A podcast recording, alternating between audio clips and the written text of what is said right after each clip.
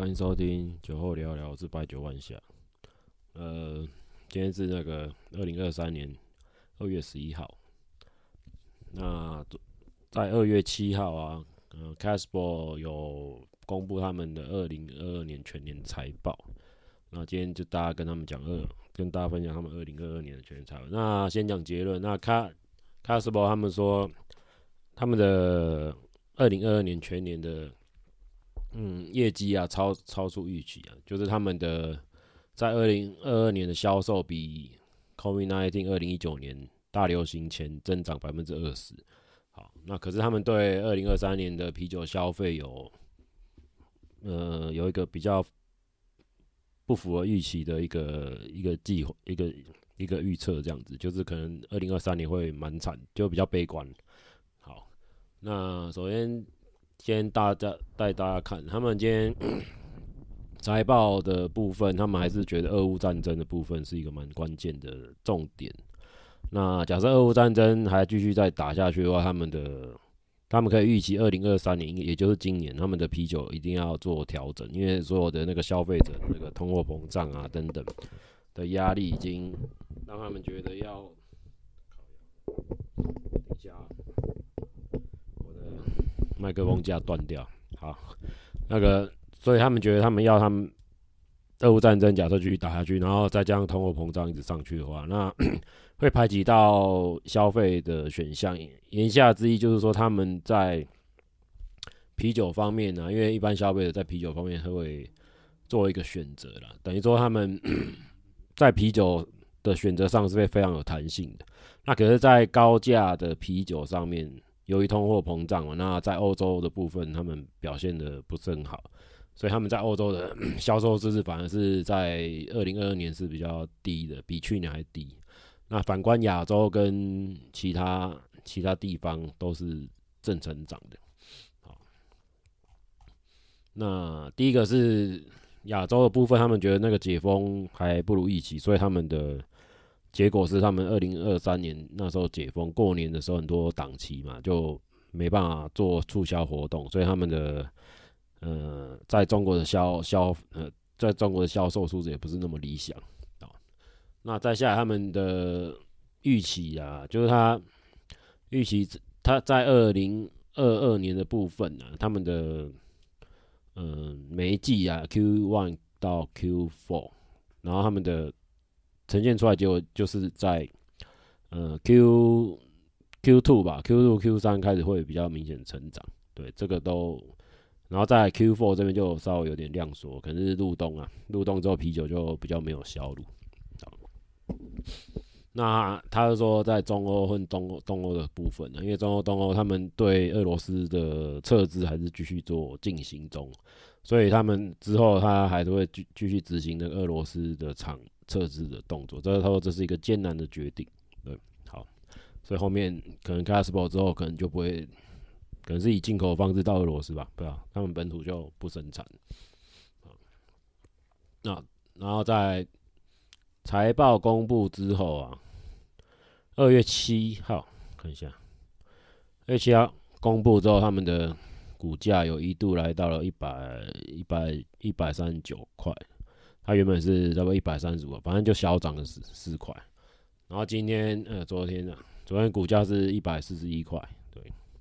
而 c a s p e 这支股票就嗯，蛮蛮神奇的股票，反正它的涨幅都不会，都是蛮锯齿状的涨幅啊。反正也是就固定那那些 那些人在在买而已，对。它没有说也有一个暴涨暴，它算是暴涨暴跌，小涨小跌，对，波浪形。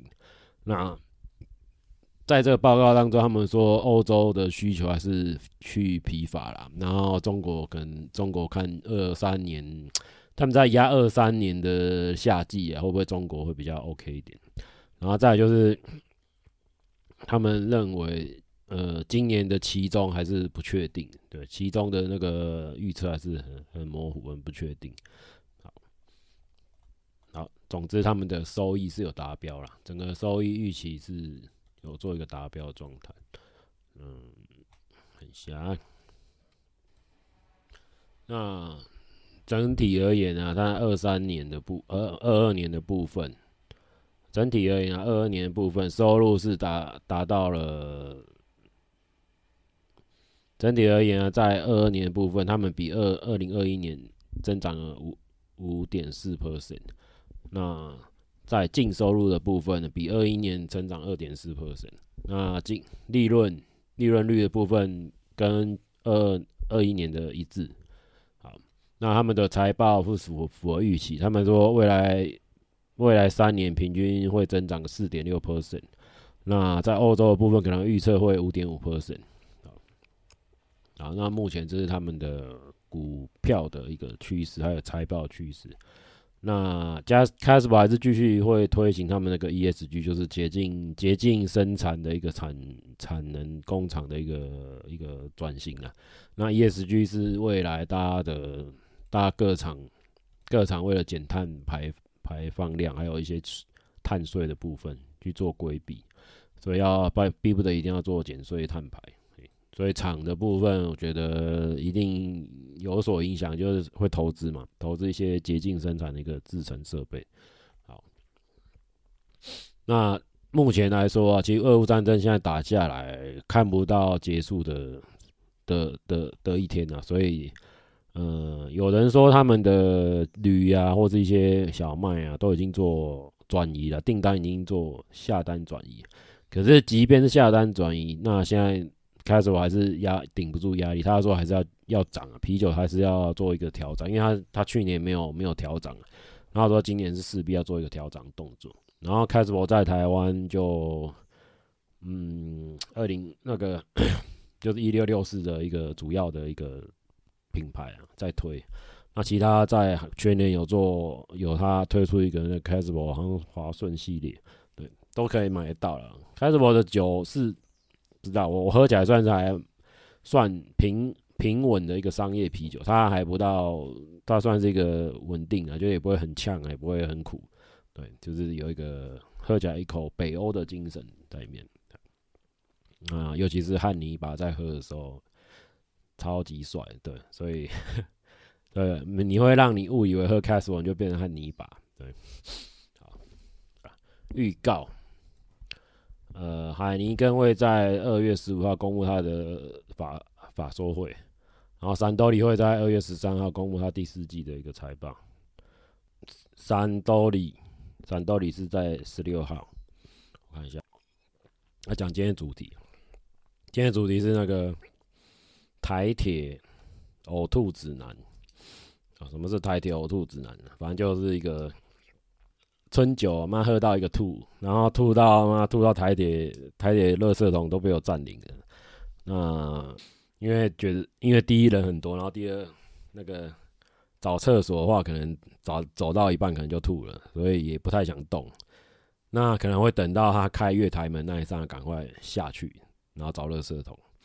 对，那其实我有在火车上吐吐了两次吧，就是在车上在摇的时候就开始不行了。呃，第一次是直接拿袋子出来，然后就开始吐，连连走厕连找厕所的那个体体力都没有了，就是开始吐，然后吐在他妈吐在纸袋纸袋，好险那纸袋防水系数还蛮高的，直接吐在纸袋吐吐在纸袋里面。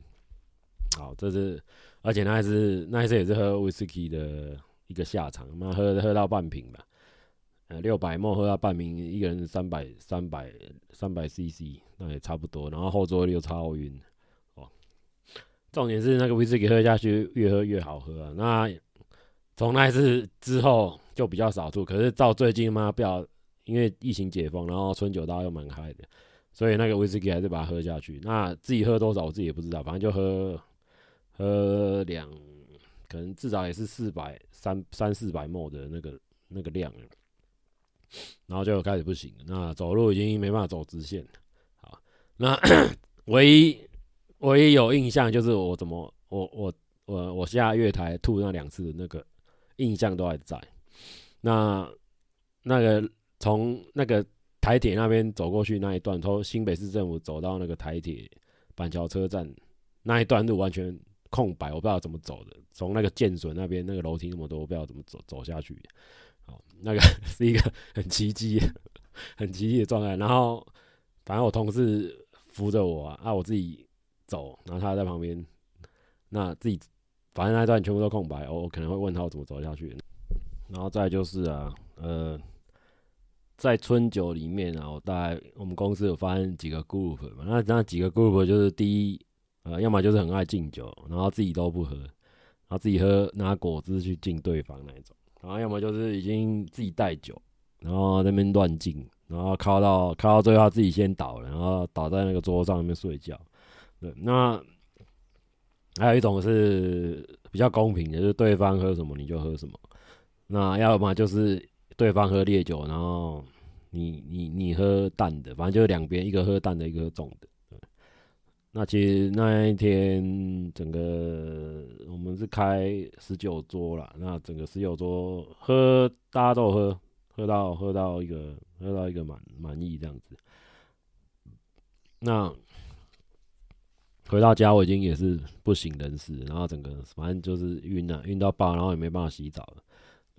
然后整个还抱马桶，再吐了吐了十几分钟，然后才才回去睡。